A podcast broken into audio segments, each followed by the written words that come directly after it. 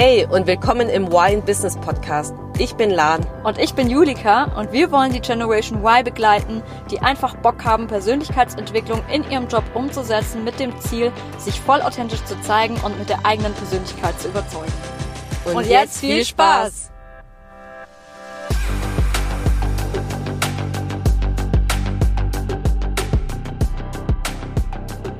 Hallo zusammen und willkommen zu einer neuen Podcast-Folge in Why in Business. Danke, dass du wieder dabei bist.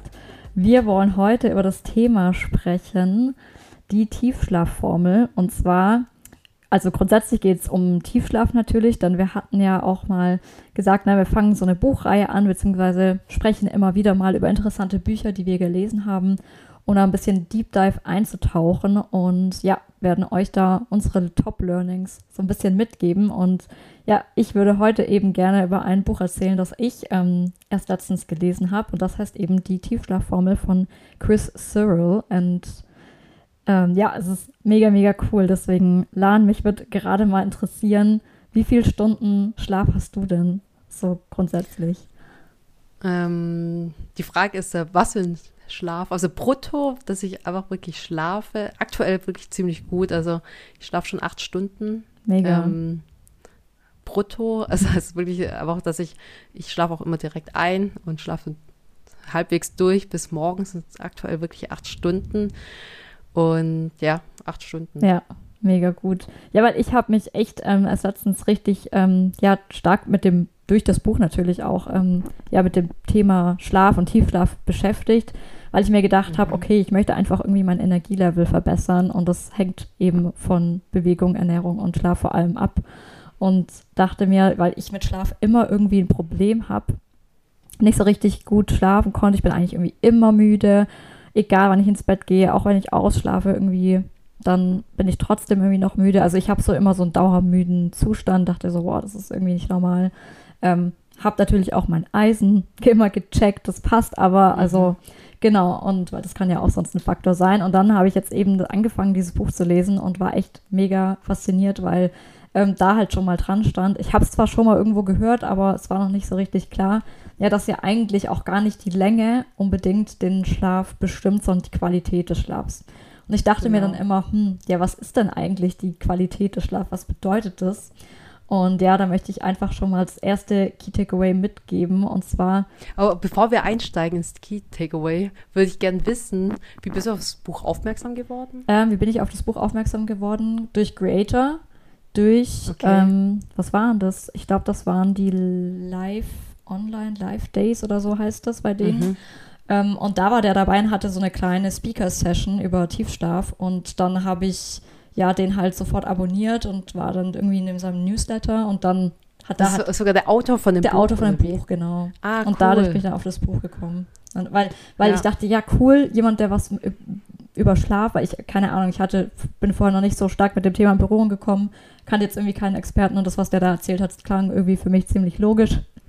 Und mhm. dann habe ich eben das Buch bestellt und ich muss auch sagen, das Buch ist sehr wissenschaftlich auch aufgebaut. Also trotzdem sehr leicht erklärt, gut verständlich erklärt, aber schon sehr wissenschaftlich belegt. Die ganzen Quellenangaben und so sind da auch dabei.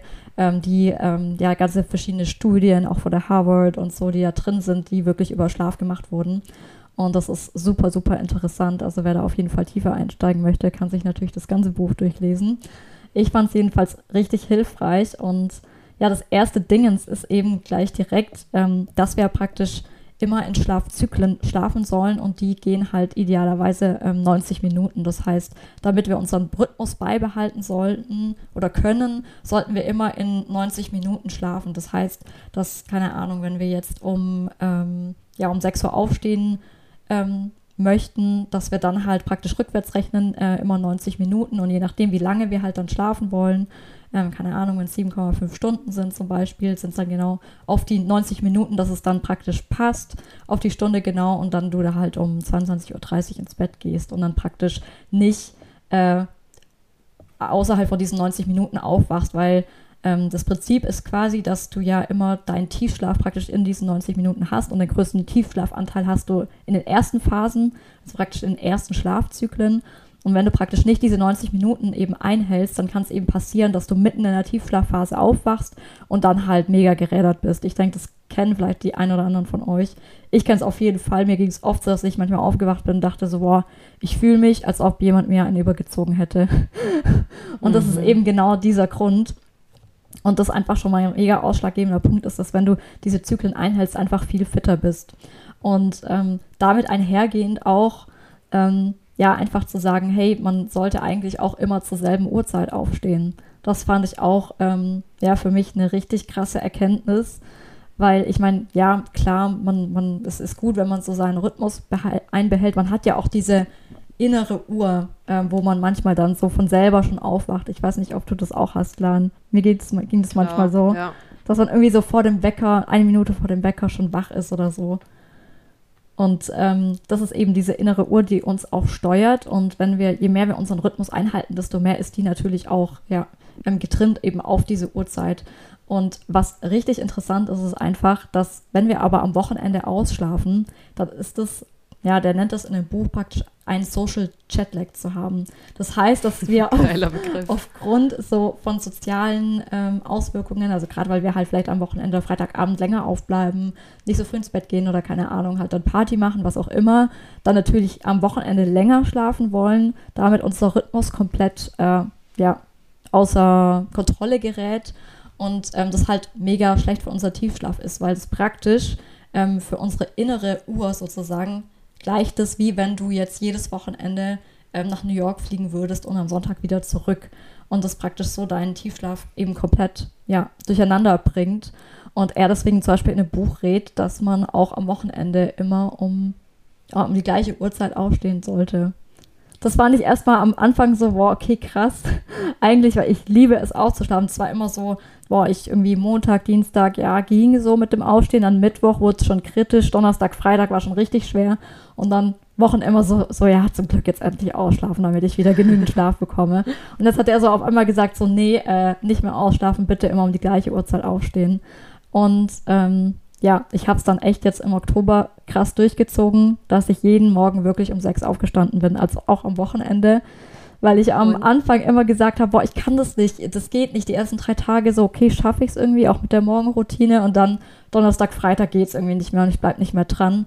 Und ja, aber wenn wir mal ganz ehrlich zu uns selber sind, ich kann nicht, wohnt nicht in, er wohnt in der Ich will nicht Straße. Das heißt, wenn du es wirklich mhm. willst, dann schaffst du es schon.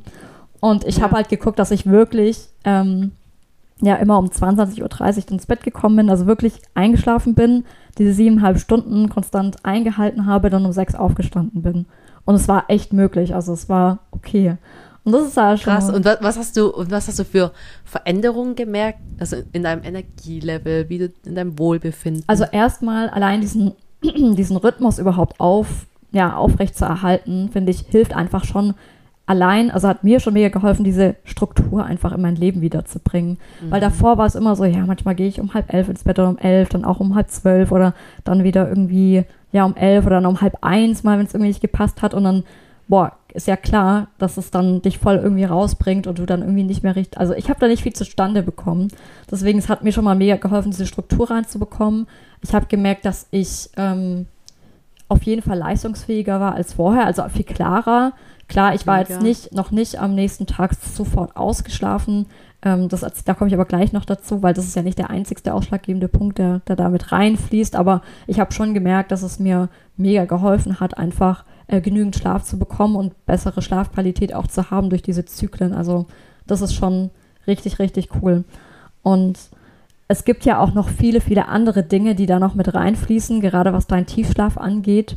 Also zum Beispiel auch alles, was mit Ernährung zu tun hat, alles, was mit Sport auch mhm. zu tun mhm. hat, dass du auch nicht mehr exzessiv Sport machen solltest am Abend, weil dein Körper sonst einfach noch zu sehr arbeitet. Gerade auch Alkohol trinken wirkt sich halt negativ auf deinen Tiefschlaf aus und so weiter. Ähm, das kann mehrere Faktoren haben, aber auch dein Schlafzimmer, zum Beispiel, es sollte komplett dunkel sein, solltest deine Hand ja nicht mehr vor den Augen sehen, solltest ähm, mhm. auch Geräusche wenn du Geräusche irgendwie ähm, hörst, beziehungsweise es muss nicht heißen, dass du es bewusst wahrnehmen musst, sondern selbst wenn du es nicht bewusst wahrnimmst, also du nicht aufwachst, können Geräusche halt trotzdem deinen Tiefschlaf mega beeinflussen. Ähm, und deswegen sollte man halt zum Beispiel immer Oropax oder sowas drin haben, um sich davor zu schützen und so weiter. Also gibt es mega, mega viele Dinge, ähm, die man machen kann. Gerade auch so Raumtemperatur zum Beispiel sollte nicht über 18 Grad sein. Also gibt es viele Dinge, die man da machen kann. Ich weiß nicht, wie viele Strategien in dem Buch irgendwie drin sind, aber wirklich sehr, sehr viele, über 20 auf jeden Fall. Und ich habe mir dann gesagt, okay, ich werde jetzt nicht von heute auf morgen alles abändern und mein komplettes Leben danach ausrichten, weil ja, jeder, der vielleicht sich schon auch schon ein bisschen mit Gewohnheiten und so beschäftigt hat, weiß, dass das meistens nicht funktioniert und dass wir dann auch nicht so lange dranbleiben. Deswegen habe ich gesagt, okay, ähm, in dem Buch wird erzählt, ähm, praktisch dein größter Painpoint ist also immer der wichtigste. Also da, wo du irgendwie merkst, das ist irgendwie, ja, das, das krasseste, was mein Tiefschlaf gerade irgendwie, ja, in, durcheinander bringen könnte. Es kann jetzt beim anderen auch sein, keine Ahnung, dass er jeden Abend, keine Ahnung, zwei Gläser, ein Glas Rotwein oder so trinkt und dann sagt, okay, nee, ich lass das eher weg, aber mir fällt es dann leichter, keinen Sport abends zu machen, weil das mache ich eh morgens zum Beispiel. Also da muss halt jeder mal für mhm. sich selber gucken.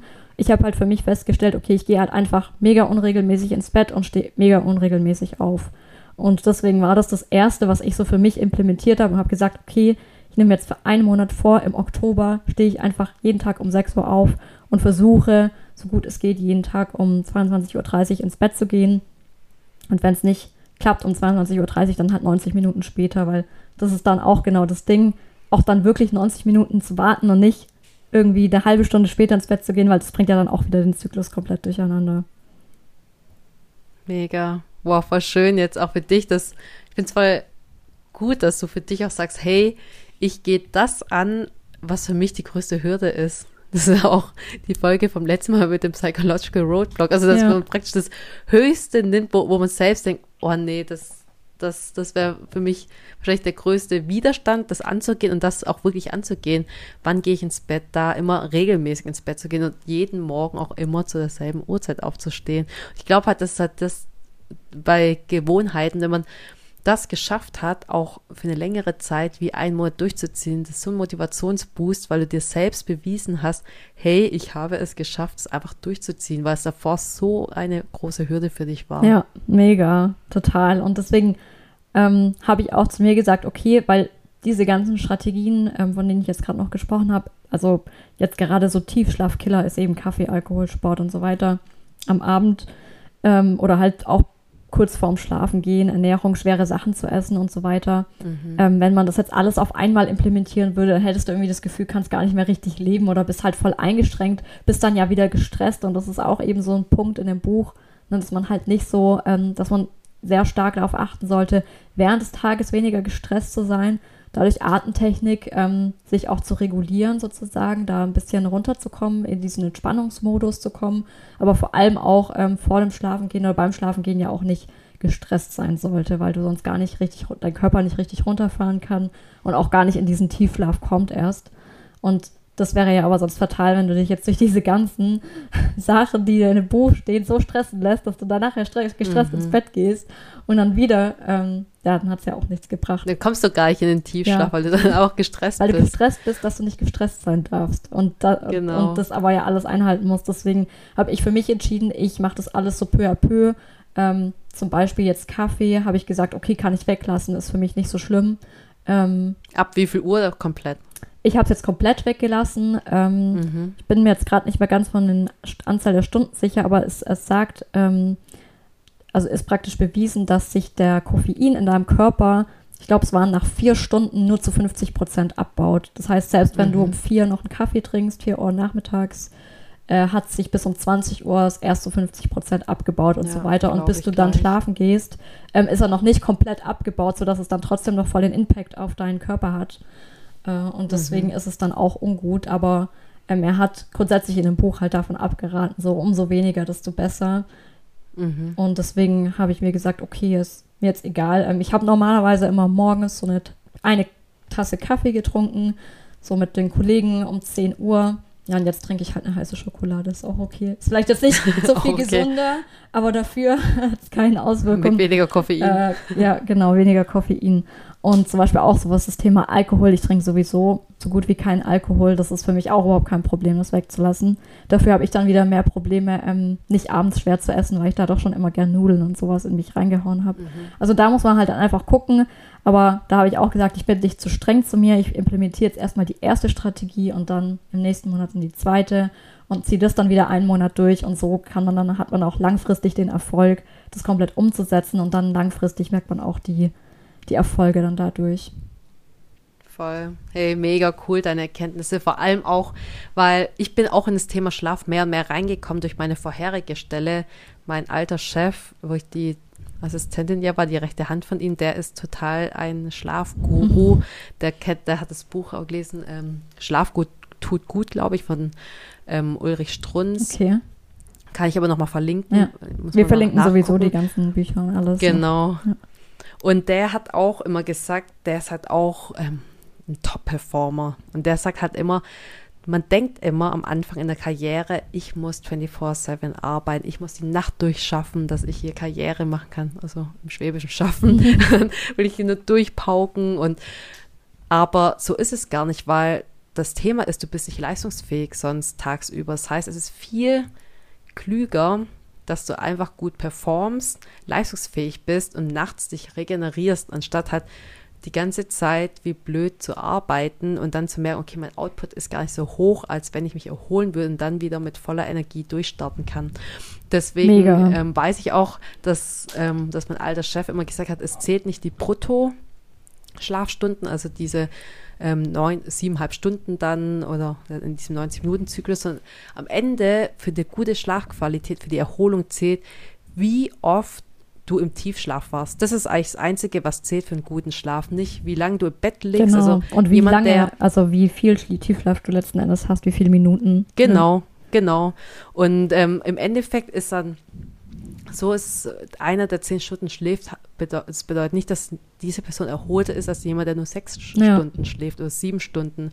Und deswegen ist es so wichtig, dann immer in diese Tiefschlafphase reinzukommen. Ich weiß aber gerade die Zahl nicht, aber ich meine, man schläft circa in einer Nacht nur 90 Minuten. Genau, man sollte 90 Minuten Tiefschlaf haben. Minuten das hat er auch in dem Buch gesagt. Genau. genau. Das ist so die ideale ähm, Anzahl, sodass man halt wirklich sich dann auch fit und erholt fühlt. Genau. Und das, und das ist ja schon wenig, gell? wenn man denkt, ja. okay, ich liege siebeneinhalb Stunden äh, im Bett und davon ist eigentlich nur 90 Minuten das, was entscheidend darüber ist, wie fit ich mich morgen fühlen ja. werde. Das Krasse ist, an diesem Zyklus ist ja auch, du kommst ja von dieser Leichtschlafphase, gibt ja diese drei ähm, Stadien. Genau, Leicht, Leichtschlafphase, und dann, REM und Tiefschlaf. Genau, und du kommst ja nur runter, wenn du durch alle runter, also durch die ganzen Phasen runtergehst. Und unten in diesem Dip, wenn du praktisch in dieser Tiefschlafphase bist, dann gehst du wieder hoch, nach 90 Minuten kommst du wieder dann zurück in, dieser, in diese Leichtschlafphase. Und ähm, deswegen ist auch so wichtig, was du eben gemeint hattest, dass man halt solche Dinge vermeidet, wie abends mal ähm, ein Gläschen Wein zu trinken oder Sport zu machen oder nochmal um 19 Uhr einen Kaffee zu trinken, weil ich track sogar meinen Schlaf seit zwei, drei Jahren ungefähr, oder seit zwei, äh, nee, wobei seit zwei, drei Jahren habe ich die Uhr, seit anderthalb Jahren tracke ich auch meinen Schlaf mit meiner Apple Watch und es stimmt schon, ja, wenn ich hier Alkohol trinke abends, irgendwie mit Freunden am mhm. Feierabend, Wein trinke in der Stadt oder mit meinen Kollegen beim Afterwork bin, das, ähm, mein Puls ist praktisch eigentlich so hoch, dass man denkt nicht, man, man, ich denke immer, okay, ich falle dann nachts ins Bett, stehe morgens auf und habe geschlafen, aber einfach nur von den Daten, wenn ich es mir anschaue, sieht es so aus, wäre ich eigentlich die ganze Zeit so halb wach gewesen. Ja. Ich komme nicht mit meinem Puls so weit runter und ich habe nicht ja. die Tiefschlafphase, ja. weil ich eigentlich mein, mein Uhr denkt sogar, könnte auch meinen, anhand dieser Daten, ich wäre eigentlich die ganze Zeit, ich würde auf der Couch liegen, wäre noch wach gewesen, weil ich nicht so erholt ja. bin.